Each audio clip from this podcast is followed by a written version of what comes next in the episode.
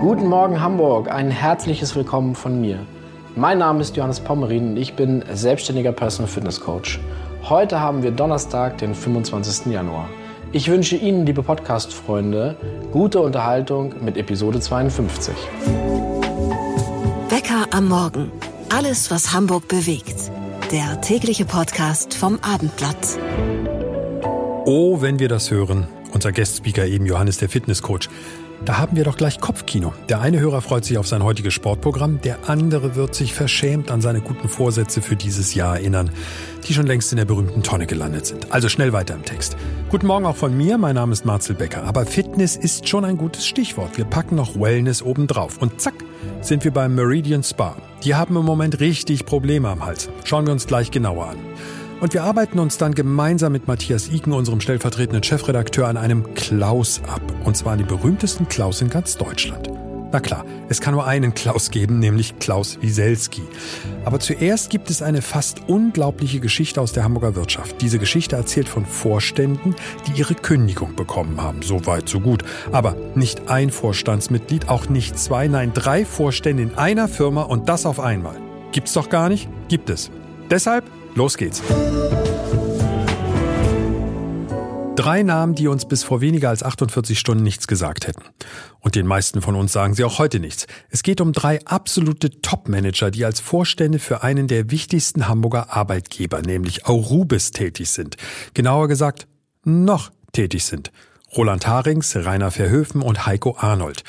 Der Aufsichtsrat hat die Notbremse gezogen und, so heißt das dann im Juristendeutsch, die laufenden Vorstandsverträge vorzeitig beendet. Sprich, im Laufe der nächsten Monate ist für das Trio Schluss. Heiner Schmidt aus unserer Wirtschaftsredaktion kennt die Hintergründe und steigt mit uns gleich tief in das Thema ein. Aber Heiner, gehen wir zuerst einen Schritt zurück, bevor wir aufdröseln, was der Herrentruppe zum Verhängnis wurde. Für alle, die die Firma vielleicht nur vom Namen her kennen, was produziert diese Firma und warum ist Aurubis so wichtig für unsere Stadt? Erstmal, Arubis ist einer der größten Industriebetriebe hier in der Hansestadt, zuletzt 2600, 2700 Beschäftigte, altehrwürdiges Unternehmen und bisher bekannt unter Kupferkonzern. Also, die produzieren Kupfer, ein ganz, ganz wichtiges Metall aktuell auch für die Energiewende. Wir wissen Kupfer in Elektroleitungen, in allen möglichen äh, Speichern. Man konzentriert sich aber inzwischen durchaus darauf, stärker darauf als vorher, auch andere Metalle, die für diese Energiewende wirklich wichtig sind, herzustellen. Und ist schon immer auch im Edelmetallgeschäft, also Silber, Gold, Platin gewesen.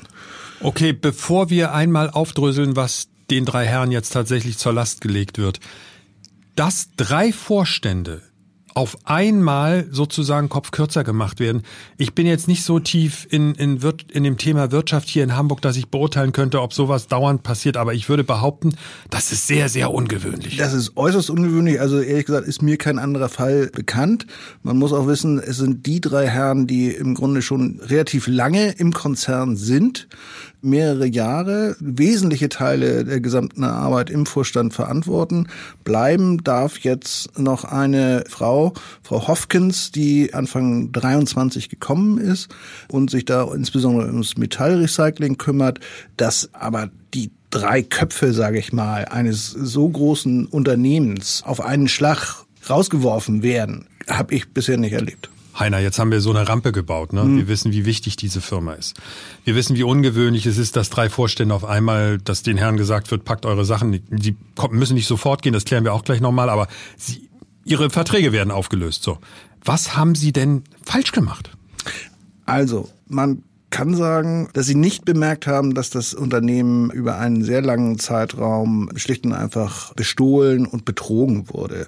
Es ist sehr viel Material weggekommen und es ist Material einfach nicht da, was da sein müsste, im Wert von knapp 170 Millionen Euro. Das ist mal eine Summe. Das ist eine, eine ganz ordentliche Summe und wie gesagt, vor allen Dingen diese Vorgänge, die dazu geführt haben, haben offenbar über einen längeren Zeitraum stattgefunden und es ist keinem so richtig aufgefallen. Das heißt, die haben ihren Laden nicht im Griff.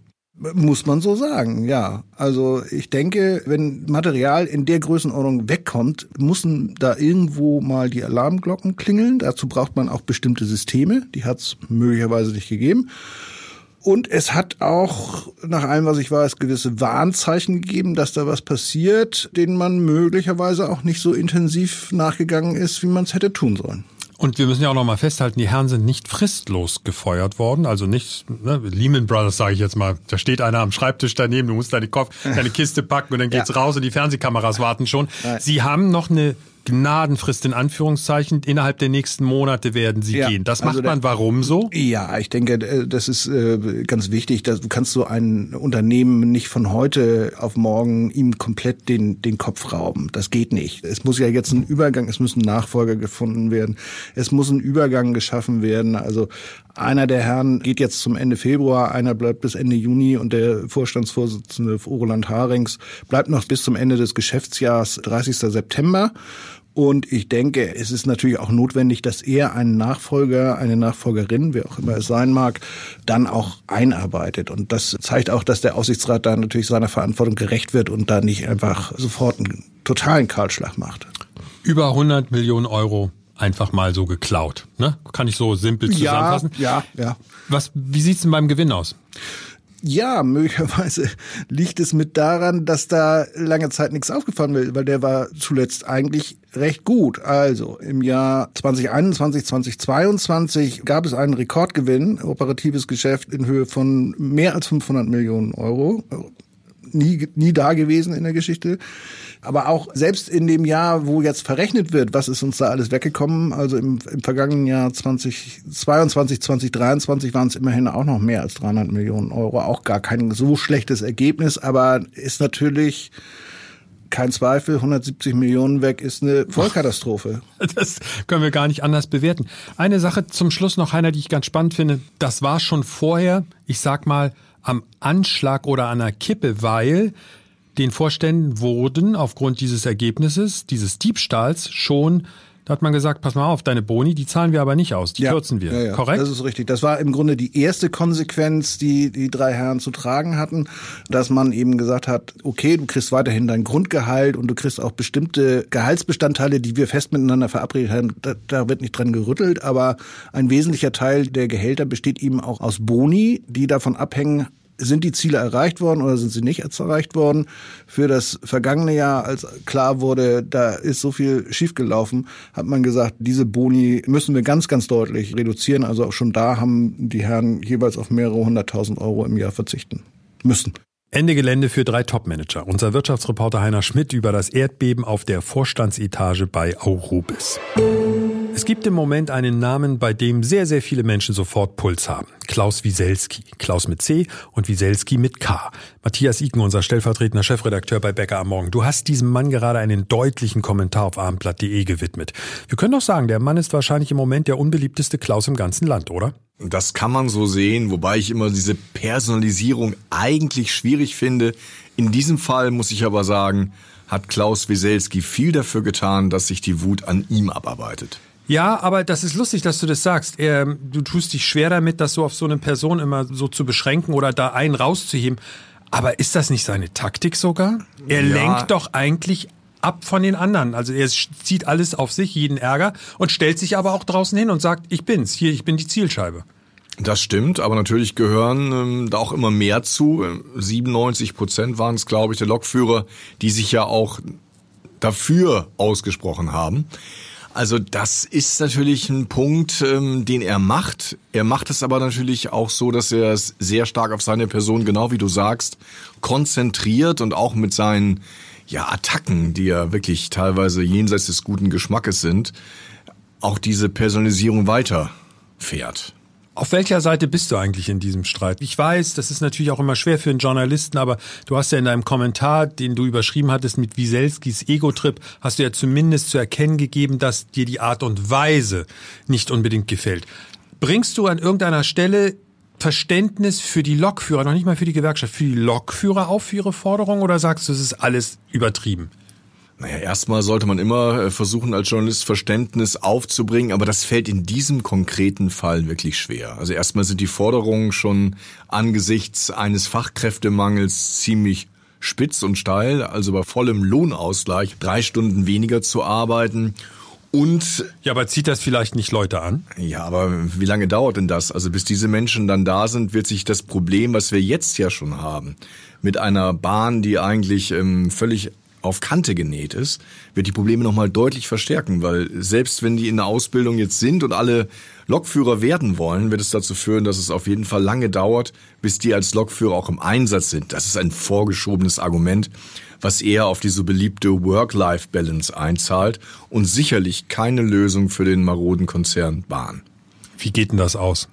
Also andersrum, wie geht das aus, ist natürlich sehr Glaskugel, aber ich finde oder ich glaube, dass wenn ich mich nur in Herrn Wieselski jetzt mal reinversetze, er wird keine andere Möglichkeit haben, hohe Forderungen durchzusetzen und deswegen kommt er mit diesen überhöhten Forderungen. Ich glaube schon, dass am Ende sich die Bahn mehr bewegen wird, als wir uns das vielleicht vorstellen können. Das ist jetzt meine Prognose. Ja, davon gehe ich auch aus, weil natürlich dieser Streik ja weit über das Unternehmen Bahn hinaus ausstrahlt. Und das ist halt etwas, was mich dann doch ärgert. Auf der einen Seite wird damit das äh, sowieso depressive Grundklima in dem Land, wo also alle das Gefühl haben, es klappt nichts mehr, deutlich verstärkt, wenn man mal eben jetzt sechs Tage lang irgendwie keine Züge mehr fahren lässt oder kaum noch Züge. Die Wirtschaft, die als einzige große Wirtschaft weltweit im vergangenen Jahr geschrumpft ist, kriegt einen weiteren Dämpfer. Und ja, die Bahn, die ja die Verkehrswende schaffen will, die auch helfen will, dass wir unsere Klimaziele erreichen, wird immer unzuverlässiger. Mein Jüngster sagt, ich habe keinen Bock mehr auf die Bahn, ich mache jetzt einen Führerschein. Da kann man schon mal sehen, mein Ältester, da kann man schon mal sehen, dass Herr Wieselski im Augenblick das Gegenteil von dem erreicht, für das er vorgibt anzutreten. Ich habe mm, in Vorbereitung auf unser Gespräch mal versucht, das ist ja nur ein Versuch, ich, ich kenne keinen Lokführer persönlich, aber ich habe viel gegoogelt und versucht mal so Interviews zu lesen mit, mit Betroffenen. Und bin dabei auf unsere Kollegen von der Taz gestoßen. Da können wir uns ja ungefähr vorstellen, das ist ja gar kein Vorwurf jetzt, sondern können uns ja vorstellen, auf welcher Seite oder von welcher Perspektive die Taz das natürlich gern betrachtet. Aber dann weißt du ja, was ich gelesen habe, nämlich Lokführer, die erklärt haben, wie dieser Schichtdienst zum Teil funktioniert, ohne dass er so geplant eigentlich ist. Die Abmachungen sind andere, die werden nicht eingehalten. Sie müssen morgens um vier fahren, am nächsten Tag um sieben, dann um, um 19 Uhr so ungefähr und keiner weiß so richtig, ob er ein freies Wochenende hat.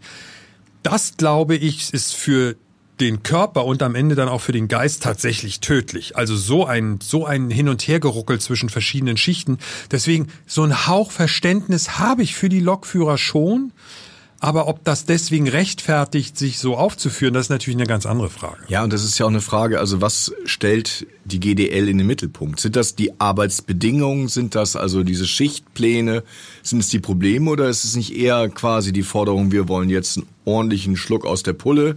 Die Bahnmanager sind eh alle doof und wir wollen weniger arbeiten. Das ist ja auch eine Frage, also wie man kommt gegangen, so wird man auch empfangen, hätte jetzt meine Mutter gesagt.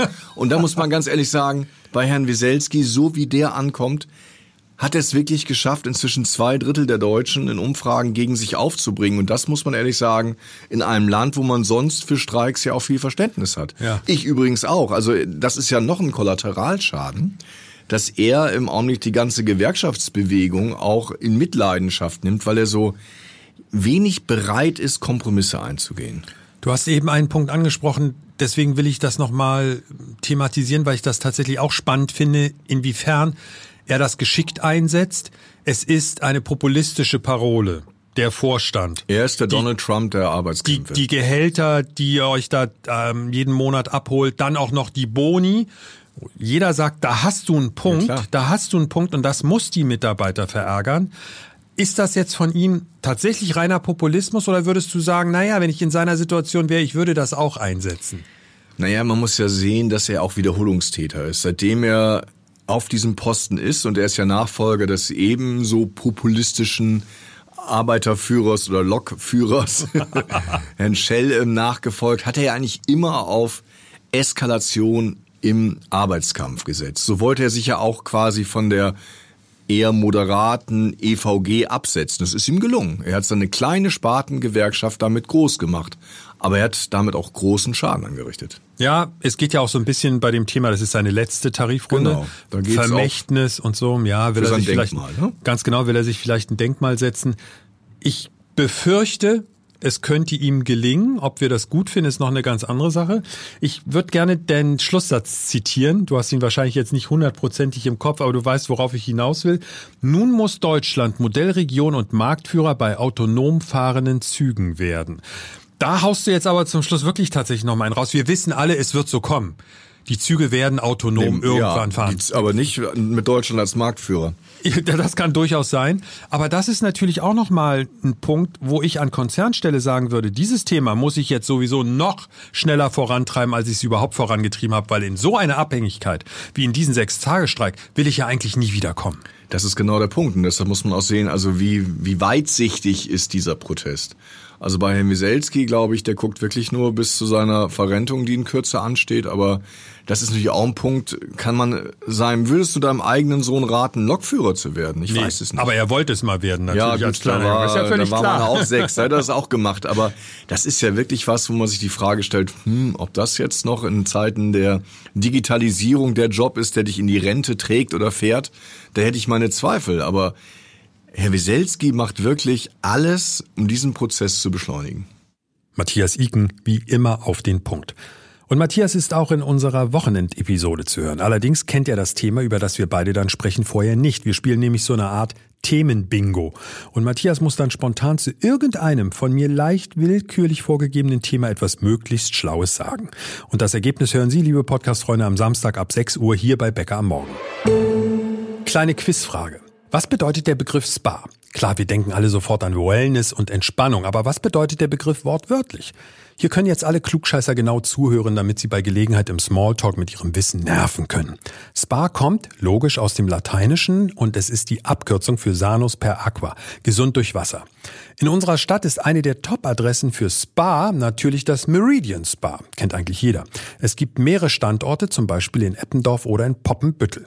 Nur so richtig weit ist es mit Entspannung und Erholung in diesen Wellness-Tempeln aktuell nicht. Die Beschwerden über die Atmosphäre, die Sauberkeit und ich sag's mal, wie es ist, über bestimmte Gäste nimmt deutlich zu. Viele Mitglieder sind genervt. Unsere Lokalreporterin Elisabeth Jessen hat die ganze Geschichte für uns. Herzlich willkommen im Podcaststudio. Elisabeth, damit jeder weiß, über welche Preisklasse wir sprechen. Im wahrsten Sinn des Wortes. Was kostet die Mitgliedschaft pro Monat im Meridian Spa? Das kann man leider nicht so einfach beantworten, sagen die Mitglieder, weil die Preispolitik nicht sehr transparent ist. Also, Moment- reicht das von? Es geht jetzt, und das kann man in den ganzen sozialen Medien sehen, ab 54 Euro im Monat. Hängt ein bisschen vom Standort ab, aber es gibt auch Mitglieder, die deutlich, deutlich mehr bezahlen. Äh, Die sind meistens schon ein bisschen länger dabei und zahlen dann gerne 130 oder mehr im Monat. Und ausgerechnet an diesem Ort, an den ich mich zurückziehe, um mich zu erholen, um meine Ruhe zu haben, gibt es scheinbar viele Probleme. Und es fängt an bei der Hygiene, bei der Sauberkeit und hört auf bei jungen Männern, die möglicherweise sich dort, ich habe das zumindest einem Artikel entnommen, benehmen wie in einem Freibad. Also ich weiß das von Mitgliedern. Ich habe ja mit etlichen Kontakt gehabt. Äh, Mitglieder, die schon sehr lange dabei sind und jetzt einfach merken, dass sich das Publikum ändert, was die darauf zurückführen, dass es eben diese sehr günstigen Angebote gibt, die es früher so nicht gab. Also die Zahl der Mitglieder wird offenbar gerade deutlich erhöht. Und damit äh, kommen natürlich auch Leute hin, die sich das früher vielleicht nicht leisten konnten oder nicht leisten wollten. Und ja, Hygiene ist ein Problem. Deshalb war das Gesundheitsamt ja auch jetzt wieder da, Anfang Januar. Und es wird einfach zu wenig geputzt. Und also es gibt ja mehrere Clubs in Hamburg, aber vor allem im Alstertal wird bemängelt von den Mitgliedern, dass einfach das alles ein bisschen runtergekommen ist. Es wird zu wenig geputzt, es sind Fliesen abgefallen. Und äh, durch das Benehmen etlicher Gäste ist es einfach etwas eklig geworden. Also viele zum Beispiel, das beschreiben Mitglieder, äh, gehen in den Wellnessbereich und äh, gehen dann mit ihrer Unterhose verschwitzt, wie sie vom Sport kommen, dann einfach in den Pool. Unfassbar eigentlich. Ja, es gibt ja auch äh, klare Regeln, die da aushängen, wie man sich da zu benehmen hat. Also jeder soll zum Beispiel Badelatschen tragen, damit man eben nicht den ganzen, weiß ich nicht, Ich will es gar nicht so genau wissen, ja. man kann es sich vorstellen. Also die, die haben alle natürlich einen Grund, diese Regeln, aber sie werden eben von vielen Mitgliedern und da wird beklagt, vor allem von Neumitgliedern, nicht eingehalten. Es ist, finde ich, für das Personal in solchen Läden, in so einer Firma, in so einem Spa, in so einem Wellness-Tempel, ich finde das total schwierig. Wie gehst du auf die Leute zu? Wie sprichst du mit denen? in der Regel wirst du ja Verständnis bekommen. Ach so, ja gut, dass sie mich dran erinnern oder habe ich vergessen oder ist keine Absicht. Aber was machst du mit Leuten, die sich dann offensichtlich angemacht fühlen und in die Luft gehen? Und das scheint ja bei einigen hier der Fall zu sein, so wie du das schilderst. Das äh, beklagen Mitglieder und eine Sprecherin von Meridian hat gesagt, ja, man würde natürlich äh, solche Gäste, die sich nicht benehmen, ansprechen. Aber ich habe halt gehört, dass viele Mitarbeiter die Konfrontation scheuen, weil sie einfach auch wirklich dann bepöbelt werden. Und das hat man als Mitarbeiter natürlich auch nicht so gern. Nee, das hast du nicht gerne also in der Regel. man lieber auch mal weg. Und in der Regel wirst du das im Gehalt auch nicht mit drin. Mhm. Es steht in einem Artikel, es handelt sich vorwiegend um junge Männer mit Migrationshintergrund. Sie bedienen leider jegliche Klischees, sagt eine Kundin. Das ist natürlich etwas, was gerade, wir wollen es eigentlich nicht hören, aber wir müssen es ja trotzdem aussprechen. Wie will eine Firma mit sowas umgehen? Oder andersrum gesagt, fragt, liegt das vielleicht auch daran, dass bestimmte Menschen, bestimmte Schichten sich von den Angeboten angesprochen fühlen, wenn es ums Thema geht, wir müssen mehr Kunden gewinnen, wir können uns scheinbar nicht mehr so viele Reparaturen etc. leisten. Das ist ja so eine Gemengelage, aus der du kaum rauskommst. Das ist sicher auch eine schwierige Situation. Ich kann jetzt die wirtschaftliche Situation von Meridian nicht beurteilen, aber dass sie massiv Nach Corona vielleicht mehr Druck. dass sie massiv auf Kundenfang sind, das kann man ja sehen, weil einfach wirklich massiv geworben wird. Ich kriege einfach ganz viele Angebote, seit ich mich mit dem Thema beschäftigt habe. Auf allen sozialen Medien kriege ich immer so Werbebanner, die da jetzt kommen. Und ja, ähm, man muss sich schon, glaube ich, ein bisschen aussuchen. Also nicht, wer kommt, das nicht. Aber man muss die Leute entsprechend äh, hinweisen, wie die Regeln sind. Und zwar gleich zu Beginn, glaube ich. Und dass es eben auch Konsequenzen geben kann, wenn man sich nicht dran hält. Das würde ich auch in meinem Club erwarten. Ich bin im sehr viel schlichteren äh, Club. Aber da gibt's auch nicht so großen Wellnessbereich. Und insofern, die benehmen sich alle an ihren Geräten. Und da kommt halt gerade ein bisschen viel zusammen. Und es ist nicht nur im Alstertal, sondern ich habe auch äh, viele Kontakte zu Mitgliedern aus anderen äh, Einrichtungen, also in Wandsbek, in Eppendorf, die auch sagen, das war früher mal alles etwas exklusiver. Ja, Aber teuer ist es immer noch. Ja, das kommt noch hinzu. Ähm, aber egal, welche Gruppe dort jetzt Probleme macht, ne, wir haben jetzt eine Gruppe angesprochen und ja, und das bedient die Klischees, gar keine Frage, aber es ist ja, wie es ist. Was unternimmt jetzt das Meridian Spa? Was, was sagen die denn, wenn du sie genau mit diesen Punkten konfrontierst? Ich habe sie ja gefragt und die sagen, es gibt immer Leute, die sich daneben benehmen, aber die Ja. Hm. gäbe es sowohl bei den Alt- wie auch bei den Neumitgliedern. Okay, also das ist so eine Antwort, ein bisschen wir ducken ist- uns weg. ja, weg. Was sagen so Sie sagen. zum Thema Hygiene und Sauberkeit? Äh, dass der äh, Duschbereich im Februar neu gemacht werden soll und dass man natürlich geputzt habe. Also das mussten die auch. Das war eine Auflage des Gesundheitsamtes. Mit denen hatte ich gestern nochmal telefoniert und die haben gesagt, ja, die haben, die müssen einfach jetzt putzen. Aber viele Mitglieder sagen, ja, es wurde geputzt, aber nur so hoch, wie halt der Arm reicht, der Putzkraft. Und darüber hinaus ist leider. Und ich habe leider mein Handy voller, voller Fotos, die nicht gerade appetitlich sind. Also wenn's nicht gut läuft, das ist ja das eine. Manchmal passiert das ja, dass irgendwie so eine Firma ein bisschen in Schieflage kommt oder das Management ist nicht gut. Ich finde, die wichtigste Frage ist doch eigentlich, haben die Mitglieder dort das Gefühl, dass auf ihre Beschwerden reagiert wird und dass sich was tut? Das ist doch immer schon die halbe Miete, oder? Wie ist es da? Also die sagen, die Mitglieder, mit denen ich jetzt in den vergangenen Tagen gesprochen habe, haben gesagt, ja, es wurde schon geputzt. Es ist also deutlich sauberer als vor dem Besuch des Immerhin. Gesundheitsamtes. Ach so, vor dem Besuch des Besuchs. Ja. Ja, okay. Aber viele sind jetzt auch so weit zu sagen, äh, weil auch die Preisgestaltung so intransparent ist und sie einfach auch als Paare teilweise so viel mehr bezahlen als die Mitglieder, ähm, dass sie jetzt austreten wollen. Ein paar haben auch ihre Kündigung schon geschrieben. Im Meridian Spa läuft scheinbar im Moment eine Menge schief. Die Infos dazu gab's von Abendblatt Lokalreporterin Elisabeth Jessen. Und Elisabeth ist auch der Schlusspunkt für Episode 52. Vielen Dank an alle fürs Dabeisein und fürs Abonnieren. Morgen früh ab 6 Uhr dann die nächste Ausgabe von Bäcker am Morgen. Bis dann, bye bye. Ein Podcast von Funke.